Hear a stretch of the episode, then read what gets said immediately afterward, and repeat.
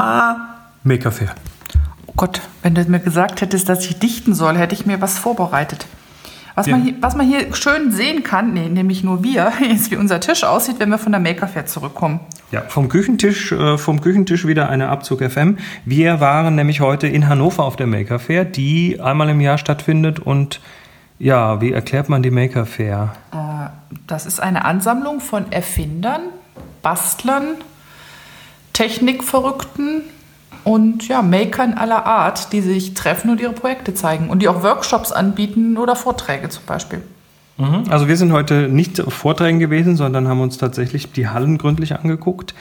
Es, ja, also Shoutout an die Podcast-Kolleginnen vom, äh, Kollegen vom Robotiklabor. Die sind, glaube ich, auch jedes Jahr mit dabei irgendwo. Ähm, was haben wir noch gesehen? Fahrende, äh, in Zeitlupe fahrende Astronauten. Genau, da war eine Künstlergruppe oder man würde das vielleicht auch Walking Act oder Kleinkunst nennen. Die hatten, ähm, kennt ihr diese Flieger, die es früher auf dem Rummel gab? Also wo man als Kind total gerne drauf Wo man ist. reinsitzt und im Kreis rum im. Kreis rumfliegt, dann gibt es so einen Hebel, mit dem kann man rauf und runter machen und so.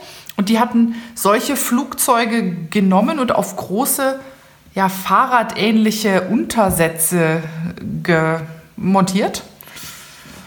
Und dann selber also als Astronauten verkleidet und stark geschminkt sind sie dann so in, gefühlt in Zeitlupe damit herumgefahren. Das war ziemlich cool. Sehr cool, ja. Ähm, was war noch alles da? Also das, du kannst eigentlich. Doch, wir versuchen es mal. Ähm, das, die Telex-Ecke finde ich immer klasse. Da hörst du von beiden so dicke Geräusche und dann steht da Real Communication makes noise. Genau. Und dann Gute alte Analogtechnik. Und dann haben die tatsächlich bei dem einen oder anderen Gerät irgendwo an der Gegenstelle auch einen Menschen sitzen, der dann Fragen, die man per Telex an den stellt, auch äh, beantwortet. Das finde ich immer total schön. Die Kids finden das Die klasse. finden das großartig, die kommen da gar nicht von weg. Also da werden dann wilde Sachen getippt und ähm, da kommen dann ewig lange Zettel mit, mit, mit, mit Worten und Buchstabenketten raus. Ist klasse. Ja. So, die, die, die man da eigentlich auch erwarten würde, war natürlich auch da zum Beispiel ähm, iFixit. Ne? Das sind die, die einem, die einem zeigen, wie man Sachen repariert und haben natürlich auch gleich das Werkzeug dafür verkaufen, das passende. Oh, und die- aber aber so hey, schön dieses so. Also man muss sagen, wenn man bei iFixit Werkzeuge kauft, dann bekommt man die gleichen in einem edlen Holzköfferchen zum Beispiel. Naja, die, man, manche davon schon. Das große Bitset ist der Hammer. Das war wirklich toll. Also ich kenne das normalerweise nur als, ähm, als Köfferchen für Buntstifte oder sowas. Also so kommen meine Aquarellbuntstifte daher, wie iFixit äh, die Bits einsortiert hat. Also ich hätte diese, diese beiden Werkzeugsets ähm, alleine deshalb gerne gekauft, weil es geil aussah. Was, was mir gut gefällt, also iFixit ist klar irgendwie auch kommerziell, aber die haben natürlich auch so einen, so einen Hintergrund, den ich sehr, sehr sympathisch finde, nämlich ähm, die, die, der, die, die Forderung auf ein Grundrecht nach Reparatur. Weil es gibt ja immer mehr Firmen, die ähm, ja, die Sachen entweder nicht reparierbar machen, die werden auch von iFixit abgestraft mit einem schlechten äh, Reparaturscore. Und es gibt natürlich jetzt auch mittlerweile Firmen, die sagen, wir dürfen das reparieren, aber du doch nicht. Du brauchst dann hier deine, was weiß ich, DRM auf der Reparatur, auf den Teilen und so weiter. Und ähm, da empfehle ich mal ganz, ganz grob den Blick auf das sogenannte Repair Manifesto.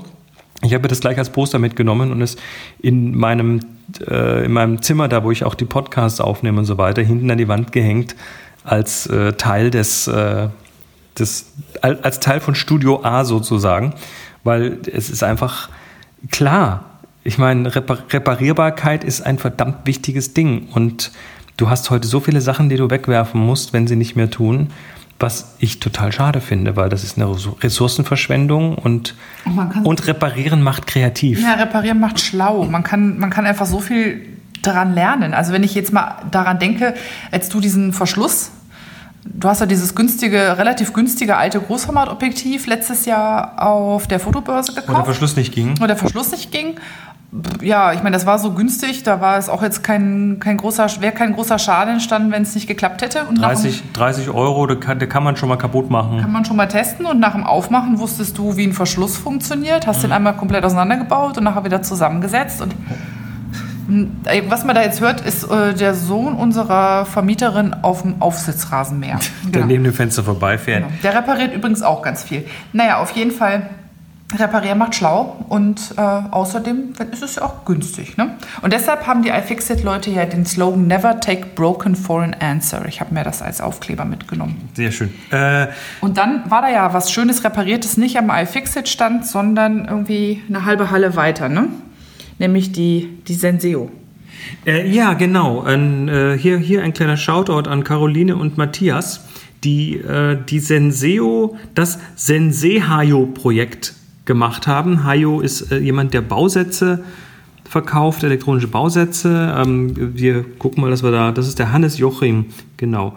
Und die waren da mit am Stand und haben ihr Sensehayo-Projekt vorgezeigt. Und zwar ist das eine äh, gehackte Senseo Kaffeemaschine. Da war ursprünglich nur der Schalter kaputt. Richtig, und dann haben sie die auseinandergenommen und jetzt kann man diese Maschine programmieren und zwar in Wassertemperatur, Vorbrühzeit, äh, Wassermenge, Wassermenge pro, Tasse. pro Tasse und so weiter. Das äh, ist die einzige, die erste Sensio, mit der man auch Würstchen heiß machen kann, meinte er. also je nach Temperatur. Ich fand das sagenhaft. Also ihr habt uns schwer beeindruckt. Da waren wilde Sachen. Ich weiß nicht, war es umgesetzt oder war es in Planung, dass man dann eine Tasse mit RFID-Chip nehmen kann. Ach so, dann ja, das, das ja. wäre eine der Möglichkeiten, dass du das Ding von außen ansteuerst über einen Raspberry zum Beispiel und dann hast du einen RFID-Reader und hast du in deiner Tasse unten ein RFID drauf und dann kannst du deine Tasse da drauf halten und dann weiß er genau, wie er die Maschine programmieren muss für genau. deine... Deine Presets sozusagen. Also wie viel Wassermenge hättest du gerne pro Kaffeetasse. Wie genau. viel, wie hättest du gerne die Temperatur, mit der dein Kaffee aufgebrüht wird und die Vorbrühzeit? Also, dass quasi jeder seine eigenen Vorlieben halt hinterlegen kann. Oder man setzt die Temperatur auf unter 60 Grad, dann kann man Glühwein damit machen, ohne dass der Alkohol flöten geht. Meint er, anstatt Pad muss man dann eine Scheibe, eine Scheibe Orange da reinmachen. das, da muss man die Sensierung auch vorher gut putzen, damit nicht der Glühwein noch so einen leichten Kaffeegeschmack hat. Ähm, ja, aber war echt, war echt schick. Was war noch? Natürlich der R2 Builders Club. Also da sind äh, R2 D2s und Konsorten rumgefahren äh, an allen Ecken und Enden. Also von, von original aussehenden R2D2s, die man für einen Prop hätte halten können, bis hin zu welchen mit MDF-Füßen, ähm, die, die offen waren. Also ein nackt, wir haben einen nackten R2D2 gesehen. Genau. Und äh, ja, die haben auch dann immer so schön, also zwei da, die haben sich dann quasi angeguckt und sind gleich, äh, haben eine kleine Romanze gehabt. Die Kinder fanden das auch super. Mhm. Ähm, der Lego Volvo war klasse. Mittendrin stand ein Volvo mit, äh, mit Lego bebaut, so auf, auf den Seiten und äh, überhaupt. Das genau. fand ich sehr schön. Ähm, wir haben einen Raketenstart gesehen. Mm, richtig, genau. Das war auf dem Freigelände. Da konnte man, ich glaube, mit Wasserkraft ja, ja. eine Rakete steigen lassen. Genau. Äh, du hast Urohrringe. Richtig, genau. Es gab, wie sagte der Herr so schön, sie erfreuen einen Frührentner, glaube ich. Da war jemand, der hat äh, Uhren auseinandergenommen und aus den Bestandteilen von Uhren Schmuck gemacht, also von Anhängern über Ohrringe.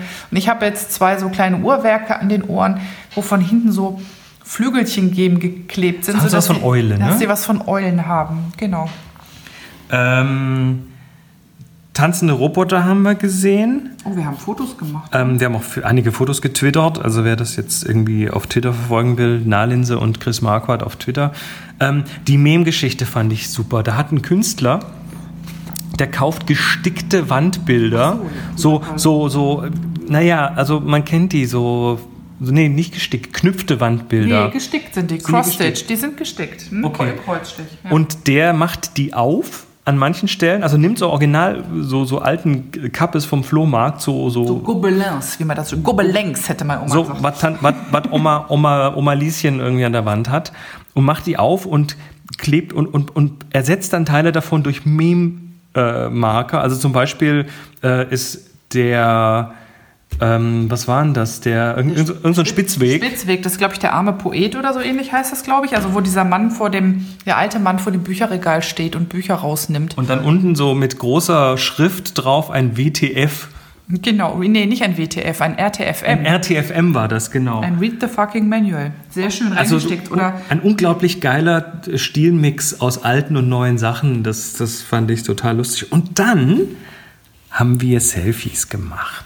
Oh ja, die, also wie würde man das nennen? Also ähm, Fischei-Selfies. Ja, also man, man kennt diese Anmutung. Äh, man nehme sich ein paar bunte Props in Form von Hüten, Brillen und sonstigen Dingen. Brillen, Mikrofon, äh, Mercedes-Sterne, was immer. Dann gibt es Cliff McLean. Das ist ein Anbieter, der einen Bus hat, mit dem er durch die Lande fährt. Den kann man sich als Firma oder Messe quasi mieten.